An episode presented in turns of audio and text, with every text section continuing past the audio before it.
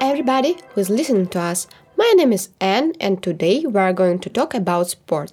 I invited two girls who do sport. Hello, Marusia. Hello, Tanya. Glad to see you. Hello, Anne. How are you feeling today? Everything is good. Thanks. Excellent. It's wonderful. So, what kinds of sport do you do? I do athletics. I am a runner.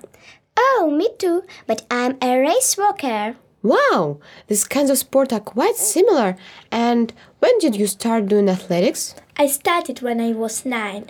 I am interested in running a lot. I love my coach very much. And I started when I was uh, eight. My coach is very enthusiastic, and in the competition, I take a lot of prizes. Oh, it's good. And where should I go to improve my athletic skills? You should go to school number 44 in Tsaritsina. And I think you can go to the sport camp in the mountain area. There are a lot of advantages, fresh air, and you train your hardness. Okay, what about other sports? I also enjoy horse riding. I go to the swimming pool, and when I was young, I had tennis, tennis trainings, but I was scared the tennis ball would kill me. Well, thanks, Tanya and Marusa. You have given us a lot of useful and interesting information.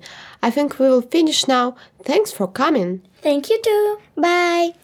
So, guys, nowadays many people have a singing lifestyle, so sport is very useful for our health. Do sport and you won't have any problems. Till next time, bye bye!